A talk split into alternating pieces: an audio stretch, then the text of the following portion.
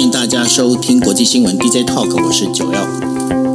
Hello，大家晚安，我是 Dennis。是，今天时间是二零二二年的九月二十八号。那呃，今天的话，在我们为大家带来五则新闻之前呢，一样哦，我就简单跟大家分享一下我今天在日本看到的几则新闻哦。那最重要的一则新闻应该是说，呃，那个周刊文春呢，应该在呃，就是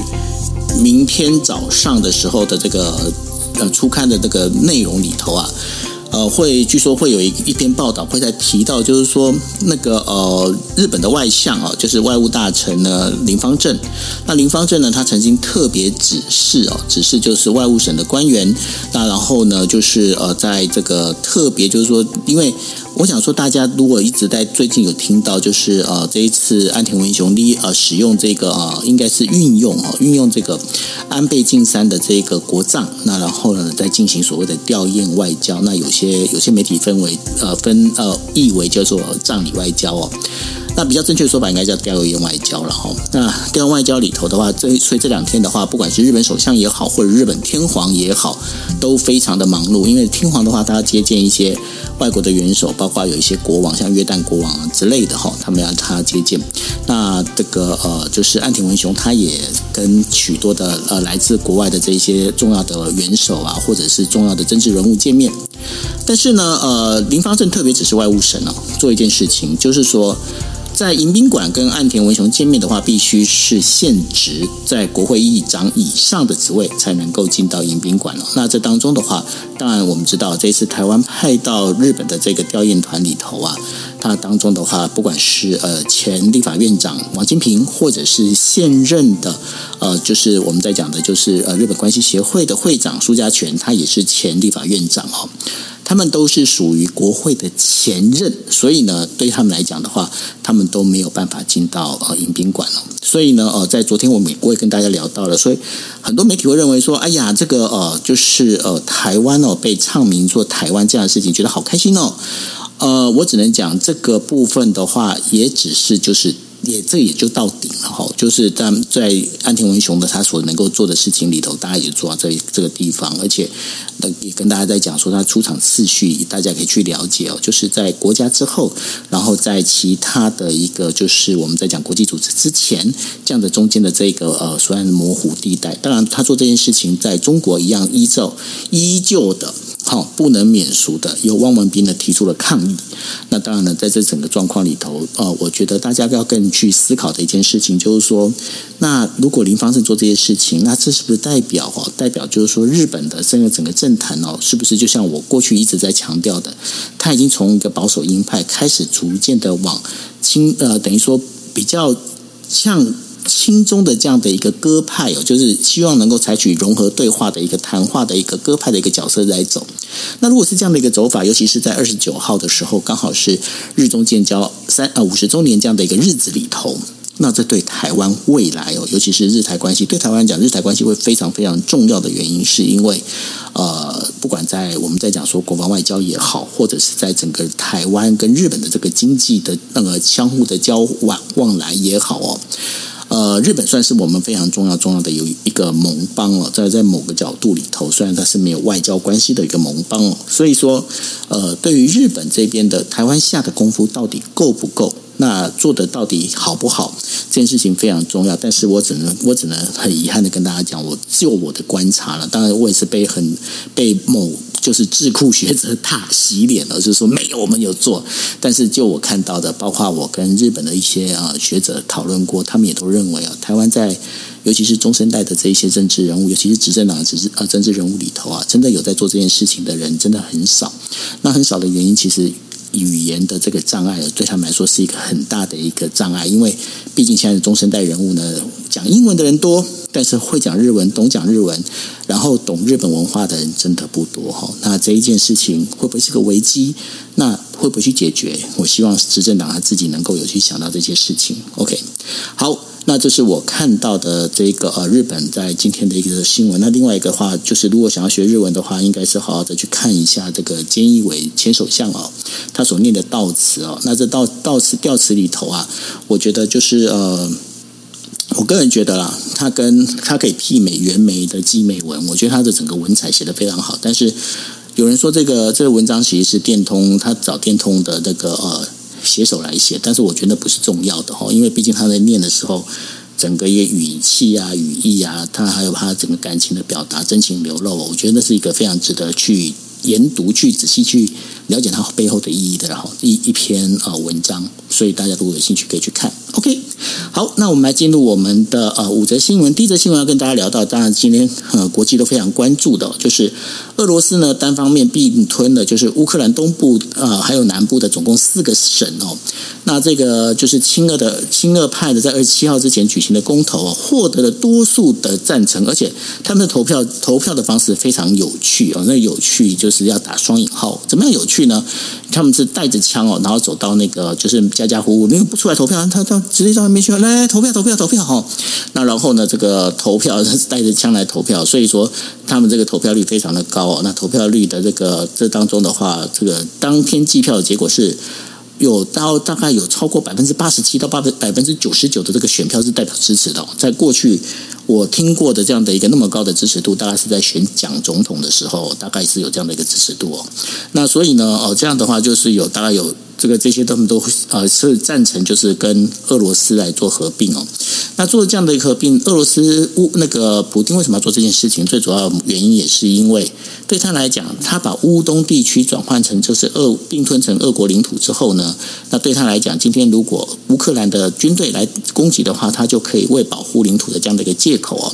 来去等于说去出兵哦，他就自认为出师有名。当然。在国际间，大家也都不是笨蛋了，所以联合国联合国安理会呢也紧急召开会议，甚至呢有有当中有理事也是提到了，就是说这根本是在打开了潘潘朵拉的盒子，这一盒子一打开之后，未来的整个世界纷争将会更纷乱哦。那这件事情的话，其实是一个非常危险的一个事情，因为这当中会不会引起一个所谓的呃仿效效应呢？因为这已经侵侵违反到的，就是所谓的联合国宪章的第二条啊。这个第二条里面规定啊，禁止用威胁或武力的方式侵犯领土的完整性哦。那这件事情的话，对于未来会怎么发展？那这一件事情其实是会非常严重哦。那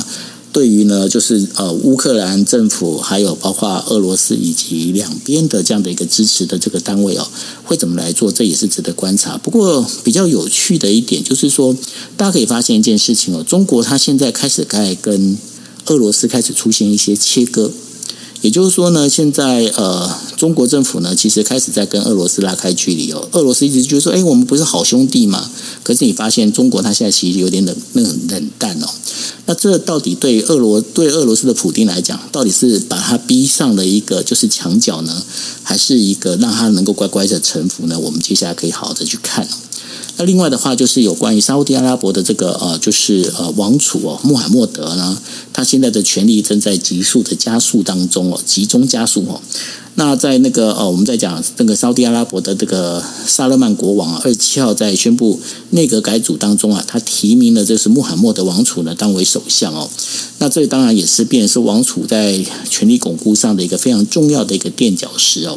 那当然，这个穆罕默德王储呢，这个今年是三十七岁，但是呢，他呃在国际间的其实有很多的争议。那当中最大一个争议，当然就是呃按。涉嫌谋杀了一名居住在美国的一个沙乌地阿拉伯的一个记者，然后呢，还有包括就是使得他的王位继承这件事情啊能够更顺畅，他做这件事情哦。那这后续的这个做法，那当然当时拜登呢对于那个穆罕默德这样做法，当然有很多指责。可是现在限于就是包括能源危机啊相关的，穆罕默那个拜登也不得不去跟穆罕默德去见面哦。那这个美沙的，就美国跟沙乌地阿拉伯之间关系。会不会因为沙乌地的这个穆罕默德王储啊，他的权力更巩固呢？会有一些变化。那这在中东上的这个，我们在讲说的这整个未来的一个政治发展、政治版图会怎么发展？那的确也是很值得观察哦。另外还有一个就是，呃，连接俄罗斯跟德国的这个北溪啊，北溪天然气管道呢。大家如果看新闻，大家就可以知道哦，它在海底的那个这管道呢，好像被破坏了。被破坏之后呢，那这当然是对于欧洲的天然气供应呢，会发生一个所谓的长期中断的一个影响哦。那德国呢，很可能就要必须要透过这个赶快哦，再加盖这个所谓的储气槽哦，要不然的话，今年冬天的这个天然气哦会非常的危险，而且呢，这整个危险的程度呢，会影响到二零二三年哦，会影响到二零二三年呢，这使得这个整个欧洲国家现在整个非常的紧张哦，因为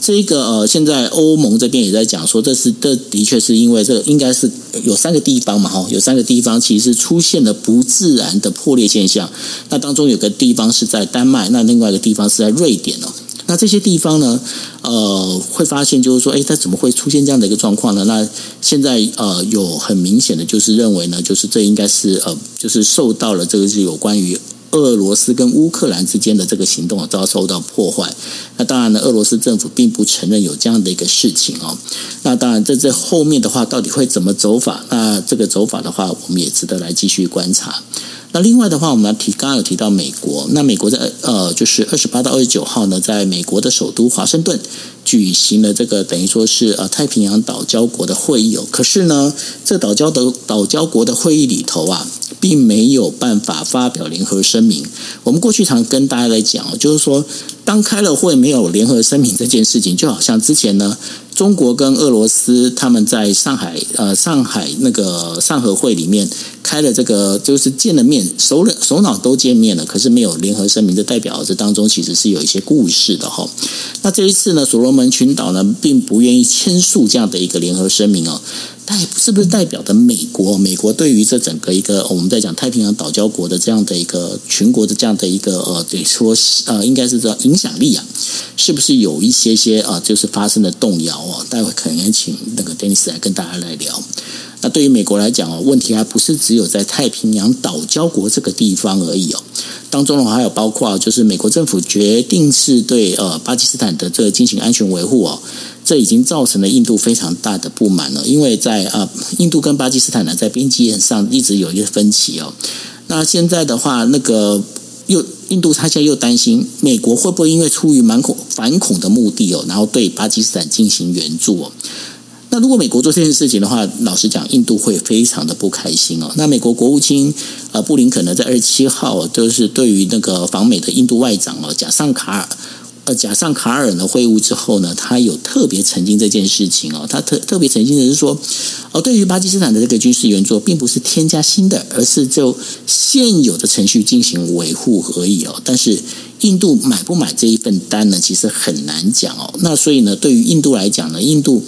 尤其再加上印度其实一直在保持跟俄罗斯之间呢有一个好的一个关系哦，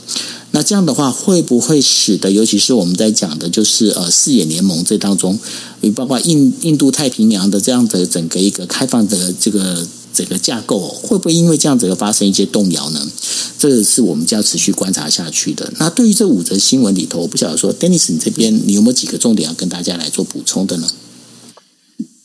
是我们很快的谈一下刚刚提到的这些话题哦。其实今天谈的这些问题呢，呃，其实围绕围就基本上就是国际政治角力，也蛮蛮明显的。那我们去怎么去解读？首先，我们先从俄俄罗斯开始。俄罗斯其实延续了我们刚刚昨天前呃这个礼拜大家都会看到所谓的入乌呃入俄公投。刚刚九欧说这个入俄公投，目前媒体报道的消息是超过百分之九十六，甚至最后的结果可能是达到百分之九十八，是愿意乌克兰的民众呢是愿意乌东。地区占领区的民众是愿意加入俄罗斯的。然后刚刚九二讲说，这个只有在蒋总统时代哦，我刚才特别去查查了，蒋总统时代的这个呃投票率哦，事实上也只有支持率大概只有百分之九十五，所以基本上俄罗斯把这个投票率做的比比这个蒋总统时代还要更高一些，百分之九十六到九十八哦，太厉害了。因为我就想说。对，这个太厉害，就是要更加的坚决、坚定的向全世界证明，这一个地区的人民呢，都是真真心想要加入俄罗斯这个强大的国家的。当然，世界相不相信？呃听众朋友们相不相信哦？那当然，我们各自各呃各自由心证哦。那很明显的，这这样的这个投票率呢，是这样的投票的结果，事实上很难发生在自由选择的地区。我们就这样说吧。所以换句话说，为什么要做出这样的结果？基本上就是在。增强他自己所谓的合法性，这个合法性是给俄罗斯国内看的。即使俄罗斯国内有人不相信，但是他还是要去强化它。俄罗斯内部需要这样的一个合法性的证明，来证明说我们是捍卫俄罗斯的领土，或者是俄罗斯。呃生命财产的安全，所以这个合法性啊，它必须取得，取得了之后，其实我们前两天也跟大家分享。俄罗斯之所以要急着做这个公投，除了合法性之外，它背后更更更重要的目的是为了要让美国或者是西方的所有的盟国支持乌克兰的盟国站到第一线来表态，你到底想要怎么样来支持乌克兰？乌克兰当然会继续的反攻，可是当他公投结结呃结束之后，俄罗斯就会主张这些公投的地区都想要加入俄罗斯，按照他们的意愿，我们都讲民主，按照他们的意愿，好了，现在顿巴斯这些地方通通都都算。算是这个俄罗斯要保护的区域哦，所以在乌克兰眼中的反攻就变成了对俄罗斯的直接的攻击。这个时候，西方国家你们必须要表态，你要继续的用军事援助援助乌克兰，那么就代表他的反攻呢，就代表了西方国家你们现在是正式的跟俄罗斯宣战了。所以，俄罗斯要表达的政治的意思就是：好了，现在这次公公投结束了。大家摊牌，这些国家现在呃，西方国家，你们现在跟呃俄罗斯宣战，那么核武的威胁，别忘了俄罗斯有核武的威胁，核武的威胁就是你们大家一一起要面对的，逼着美国做出下下下下一阶段的回应哦，这是俄罗斯做这个公投以及他接下来希望看到的看到的结果。我们昨昨天有稍微说过了，美国可能可以做的事情，当然 pros and cons 都有，就是正反的两极，或者是面对的挑战，到底能不能达成威慑的力量都有。那接下来，就像我说的，这个这个呃，入俄公投之后，政治上面做这样的操作，接下来就是逼迫他们在外逼迫逼迫西方国家在政治上和外交上面表态。那在经济上呢，俄罗斯也。采取了新的策略，也就是针对的整个北溪一号、二号的管线漏油的部分，虽然没有证据显示它是不是真的是被俄罗斯自己攻击、自己恶意的破坏哦，让这个整个欧洲地区的能源感觉到更加更加的紧张。不过，其实，在今年暑假的时候，美国的情报单位就已经警告欧洲，包括了法国、德国这些地方、这些国家。美国当时情报单位就说，接下来非常有可能北溪一号、二号都会遭到呃遭到攻击。甚至是完全的破坏哦。那现在呃，目前这种新闻看起来呢，美方的情报好像是正确的。它的正确就再次的去去凸显说，虽然俄罗斯说没有公开的说，哎，这是我们我们对我们就是把它打坏，我们就是要让你紧张。俄罗斯不会这样说。可是从美国的情报看起来，目前的情况呢，俄罗斯确实好像在经济上面也动用了这样的一个策略，把经济的策略跟。呃，所谓的外交上面，它有所谓的公投，就去用呃，透过公投，然后再把军事上面把核武弹出来，其实都呃多方的这些动作啊，都显示现在俄罗斯就如同我们之前分析的，现在俄罗斯希望这一场乌俄战争，从过去大家在猜猜测会不会长期抗战打个几个啊，这个旷日费时打个几年，目前看起来普丁的压力让他必须更积极的。把这个乌俄战争哦，赶快的做一个做一个了结，所以我们会才之前我才会大胆的预测说，今年的年底或者到明年年初。普丁会认为，整个全球的经济局势在这样的状况之下，全球也会有一些压力，要来把乌俄战争战争的状况来解决掉。所以，我们从这些动作都可以看得出来，乌俄战争我会觉得会出现一些比较重大的变化。接下来这几个月之内，我们会看到。那我们再谈一下岛交国会议的部分呢？太平洋的岛国啊，现在遇到一个状况，从今天开始。我们台湾在过教师节，但是从今天开始呢，在美国的华府正在举行美国跟南太平洋地区的这些岛国的会议哦。那美国总共邀请了十一个国家，南太平洋的这些国家，但是啊，出现一个状况，就是其实南太平洋国家还有一些并不是在美国的邀请行列，譬如说法国的属地，譬如说库克群岛，都是在这个南太平洋地区，可是它并没有在美国的邀请的行列当中哦。这个也反映出来很多的南太平洋国家，当然包括了所罗门，它的反。应是比较比较坚决的，他就是不签他的共同的声明哦。其实他表现出来什么呢？他表现出来是南太平洋国家对于美国到底把南太平洋国家看成所谓的 partner，还是看成所谓的 pawn，就是棋子，到底是伙伴还是一个棋子？其实南太平呃南太的国家有很多国家是怀疑怀有这个疑虑的。为什么怀有疑虑？我们之前跟大家讲过，美国对于南太平洋国家也好，东南亚国家也好。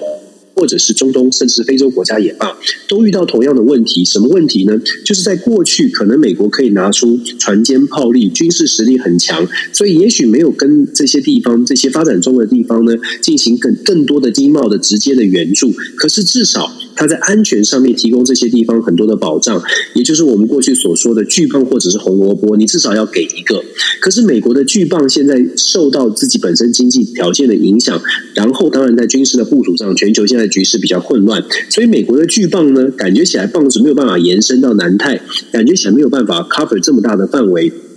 在没有办法拿出巨棒的时候，这个安全的保障稍微的降低了。那么在经济上面，南太平洋或者是其他的发展中国家就会希望说，那你美国至少给我红萝卜吧。可是目前看起来也没有。如果大家记得我之前的分析哦，为什么拜登会在联合国演说去特别强化所谓联合国的重要性？就如同我所说，因为美国现在要靠着 CP 值最高的方式。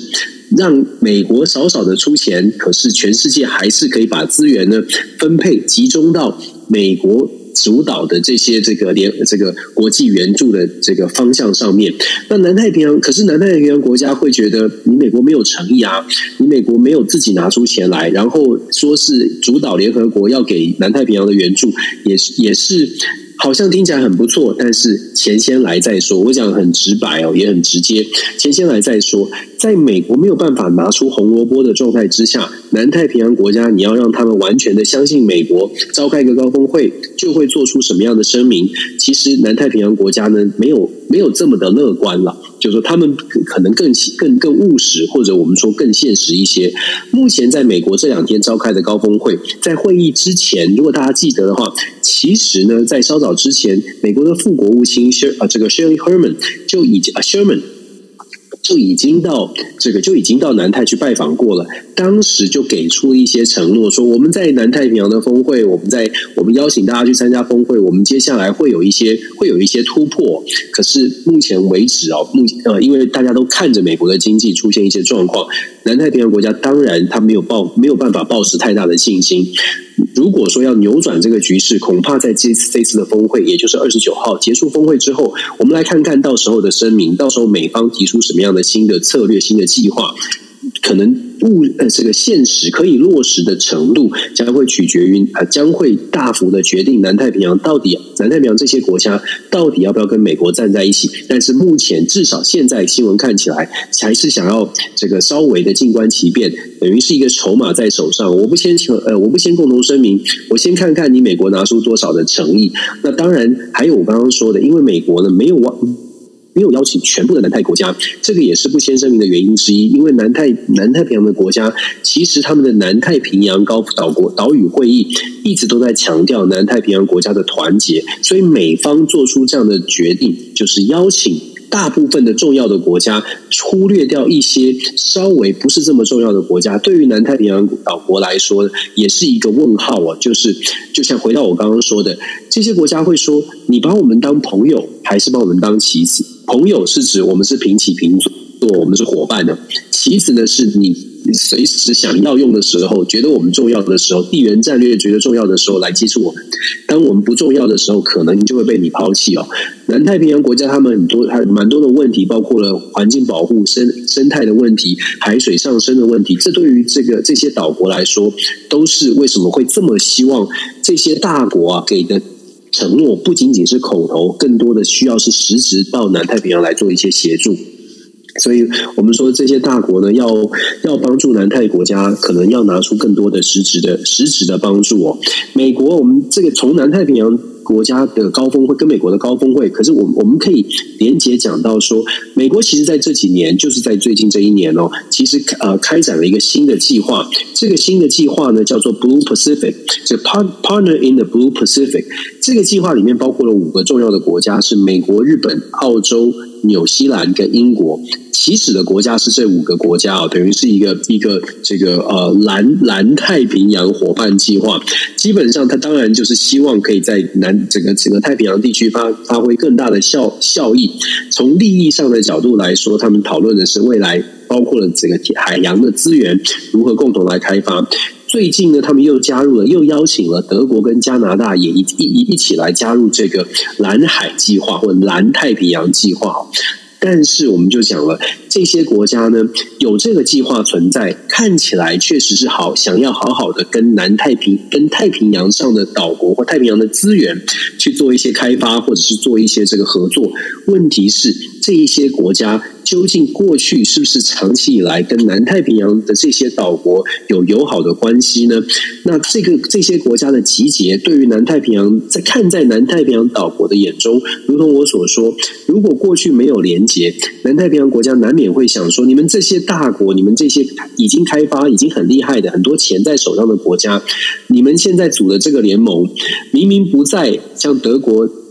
呃，或者是加拿大，事实上距离南大也很遥远哦，可能跟我们过去的关系不是这么紧密。但是你们筹组一个联盟，那你到底是真的是想要来帮助我们一起开发，还是你只是想从中获利哦？这个当然问题就很多了。那我们。再来谈印度的问题哦，印印巴之间的纠纷，美国是不是很难堪呢？或者是美国遇到什么样的挑战？其实是这样，就是说，我们看到现在美国针对针对巴基斯坦有一些援助，军事的援助，美方当然是出来讲说，呃，这个援助是长期以来都有这样的援助，美国美国对巴基斯坦或者是美国对印度的态度呢都没有改变。可是其实印度跟巴基斯坦，当然我们知道长期有一些冲突存在，巴基斯坦自己也很清楚。可是巴基斯坦当然也希望。透过现在整个乌俄战争前整个全球的局势，美国也很希望能够把这个影响力在南亚地区做一个延伸。考虑到整个对中国之间的关系哦，所以当然美国也希望可以拉拢巴基斯坦。可是，在巴基斯坦跟印度现在本长期以来本来就有了这个冲突的状况之下，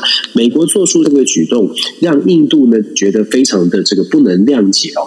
接下来的美国可能要去思考的是，怎么样来缓缓和这个美国跟印度的关系，因为我们知道，印度虽然加入了印太战略，虽然加入了四这个所谓的四方会谈。这些组织哦，印度看起来都跟美国站在一起，可是我们之前也常常常常跟大家分享，就说印度加入这些组织，如果你仔细看印度的策略，你就会发现，虽然在组织当中，可是永远都是扮演那个踩刹车的角色，在四方会谈当中，当。大家共同声明是要针对中国而来的时候，印度总是踩着刹车，要大家不要往前，也就是说，不要特别强调演出中国。为什么？因为印度非常务实的在盘算着怎么拿捏美跟美国的关系，怎么拿捏跟中国的关系，目的是为了要提升印度自己的影响力，跟提升自己的印度印度的实力。那在这一次的事件上，美国去挑战这个印度的这个外交的底线哦。去去呃，去跟这个巴基斯坦做做交流，我会觉得未来美国接下来呃，接下来美国在印度跟美印之间的关系会遇到一些逆流，因为印度其实并不是这么好说话，这是我们后续可以观察的。那当然，从另外一个面向来说，美国为什么要去支持巴基斯坦呢？某种程度哦。美国的这个在国防的这个呃提供上，比如说军军事的援助，其其实也牵扯了不少的国防国国防工业或者是国家的利益哦。这个背后呢，盘根错节的这些政商的关系，这个也是可以去思考的。为什么在这个时间点，明明明知道呃跟印度的关系必须要拉近，可是却却不得不继续往前推进哦？这个我们觉得某种程度可以推敲的是说，纸牌屋啊，可能在这样的一个。这样的一个政策当中，事实上在背后是在上演当中哦。所以我们在解读，我常常说，解读国际政治，尤其是解读美国的对外政策的时候，如果只看表面，如果你看到的，譬如说在台湾，我们常常会说，哎，美国怎么样支持台湾，或者美国政治人物说了什么样的话，让大家觉得好像他。改变了他原本的立场，好像他愿意牺牲一点美国的利益来力挺台湾。其实，真的，大家冷静思考就会发现，故事可能不是这样哦，可能有更多其他的盘算在背后在运作当中，有一些利益在拉扯。所以，我们看，无论怎么怎么样，呃，无论听到什么样的话，可能都要多方的思考，多想一想。最终呢，还是得回到台湾有没有想到，或者任何的国家在跟美国交往的时候，跟大国交往的时候，有没有想到自己的利益？自己先想清楚自己的利益是什么，然后再跟别人再来跟别人交往，而不是先期待着跟别人有打好的关系，然后一切都可以回家再好好去谈。其实应该反过来，尤其在国际政治现在非常混乱的时候，每一个国家都在抓自己的利益，我们也应该做同样的事情。所以刚刚回应到刚刚九二说的，包括了日本，包括我们之前谈的韩国，其实大家都你会发现，大部分的国家其实现在都在做的事是先算清楚。国家的利益是什么，然后再来面对外国。当然还是要表现友善，可是，在表现友善之余，适时的都必须要发出声音。我们就想再加讲，韩国也是这样哦。韩国在这一次的这个贺锦丽拜访韩国。其实你看很有趣，贺锦丽在韩国在板门店在讲的是美国会对韩国的朝鲜半岛的问题呢，美国会给台湾韩国很多的支持，外交上在军事上都都给支持。可是韩国的总理他在回应的时候就特别去点到说，韩美韩之间要全方位的合作，包括了经贸上面的交流。这个经贸交流其实反映出来，韩国现在对于美国，尤其是推出的所谓的纾困的计划，谈到电动车必须要在美国组装，谈到电池。可能不能呃不能够是在海外，尤其是非美国盟友的区域来进行制造，这些都会严重的打击到韩国的电动车在美国市场的销量，就会影响韩国汽车产业它的利益哦。这个就像我们所说的。如果你仔细去推敲，你就会发现，韩国很清楚，美国现在有一些国内的政策会伤害他的国家利益，所以韩国的外总理呢会在会谈当中特别去讲说，除了外交军事之外，在经贸上面的往来、经贸上面的关系也要维持好哦，记得哦，啾咪类似这样的感觉哦。所以我说，我们有的时候，你用不同的方法去思考国际政治，你用不同的方法来看，你会发现，其他每一个国家都在想办法用创意。为自己的国家在这个局势当中找到一些外交上面可以可以表可以发生的地方。我们一再的强调，在台湾，我们都很爱台湾，我们都很爱国。爱国可以有各种的面向，可是最终最终要思考的是，我们在用的这些方式，到底有没有为台湾能够真实的、务实的拿到好处？这个好处不仅仅是在政治上表面的好处，这个好处必须是能够带回家里，让国。让国人都能够分享得到的好处，韩国这样在做，日本也是这样在做，甚至是菲律宾或者是南太平洋的国家都在做类似的事情哦。我觉得在台湾，我们真的也需要去思考，我们国人有没有在这种友好的国际环境当中，都在讲说各国都喜欢，都在支持台湾的环境当中跟氛围当中，我们有没有带回来？这个更务实的帮助，这个我想这是政治人物一个很大的考验。这个不是说我们这个这个怀疑美国或怀疑哪一个国家，这个是我们的。我我觉得这是我个人会觉得，呃，真的这样才算是帮助到台湾吧。是哦，那呃，在刚刚就是日本经济新闻这边呃有一则呃等于说算是快报啊，他是讲说呃这个。美国驻俄罗斯的大使馆呢，哦，已经发出了声明哦，就是说希望呢，美国就是在俄罗斯境内的美国人呢，能够尽快的哈，尽快的撤离俄罗斯哦。但是你觉得他发这个消息最主要目的是什么呢？近期美国，我们刚才讲说，今年暑假美国的情报单位就已经说北溪一二号有可能被攻击了，所以近期美国的这些情报单位的这些讯息哦，我会觉得可能他们掌握到一些蛮精准的消息，普丁可能要做一个比较大的动作了，那这个动作可能就会伤害到更多的人，包括在俄罗斯境内的美国人。所以我们说，现在为什么我们一直在强调，现在的国际局势真的不是过去我们在台湾可以不管国际政治，好像世界是很和平的。因为整个体系已经出现了很大的很大的变化，那我们特别要去关心这个国国国际的脉动，就是因为这样。想象一下，如果俄罗斯真的出现了巨大的骚动，美国要撤侨了，那那那接下来就是美国到底，就像我说的，俄罗斯要逼着美国摊牌，美国到底要不要摊牌？美国到底要不要介入？如果美国不介入，完全不理，美国不介入的话，那么这个局势就会变成俄罗斯可能采取。核武核武器，我们不以前都不敢想象了，现在你不不敢不想象，所以这个差别在这里。如果俄罗斯真的，普丁为了他自己的这个政权，呃维维系维系政权，真的动用了这些武器，真的说对乌克兰采取了这样的动作，美国不回应，他会非常弱势，那会变成整个世界连基本大家对于美国的还剩下的一丝想象都没有了。可是如果美国回应的话，那。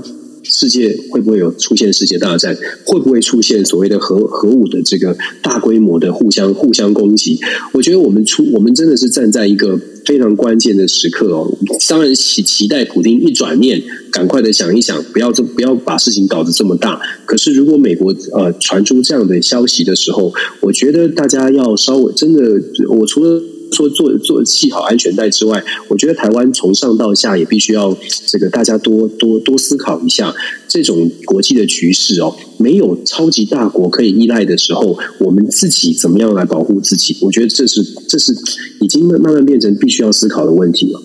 的确有，不过其实美国国内哦，它本身现在也是问题很多。我们在明天的话也会跟大家聊到有关呃美国现在的股市哦，以及呃美国整个一个物价的这整个一个社会的经济状况哦，到底出了哪些事情哦？OK，好，那这就是我们今天为大家带来的五则呃国际新闻，还有有关日本的现在的一个动态哦。那最后请 Dennis 来帮我们做一个小结，好不好？小杰啊，我 我觉得，我觉得大家都是多，我们我们在这种局局势当中哦，也不是危言耸听。我觉得真的面对现实很重要，就是这个现实，呃，现实是不可能就只只有只有好听话的。所以我们面对，这是为什么我一直在讲说，面对现实很重要。面对现实，如果把事情想的稍微严肃一些，那也许有一些事情我们可以自己在身边做一些准备。所谓的准备，就是我们我们要怎么样表表达我们的意见，怎么样。让让大家都愿意，就是除了好听话之外，可以去思考一下。好，如果现在国际局势是这样，我在投资上，我在未来的生活发展上，我在未来对于政府的期待上，是不是我们可以做一点小市民可以做的事情？那至少让政治人物知道，哎，我们现在看到的状况好像不太一样了。你们是不是可以告诉我们应该怎么做？我觉得这也挺重要的。总而言之呢，我们希望世界可以和平。可是如果世界真的出现了不和平的状态，我们也必须要能够。能够有有方式来应应哦，这是我这是我觉得台湾需要去思考的。是，那总而言之，希望大家呢能够把这个安全带系好啊。二零二二年进到二零二三年哦，可以很明显的可以感受到，先不管说国际的这个局势动荡啊，我们可以确定的是，整个经济会非常的不稳定啊。那不稳定状况之下，怎么系好你的安全带，怎么把这个二零二三年好好的过过去啊，这是这个很重要的一个事情哦。OK。好，那我们明天呢，一样是同样时间，也欢迎大家持续锁定我们国际新闻 DJ Talk，在晚上的十一点四十五分。好，那今天节目就到这边了，谢谢大家，晚安，拜拜。拜拜，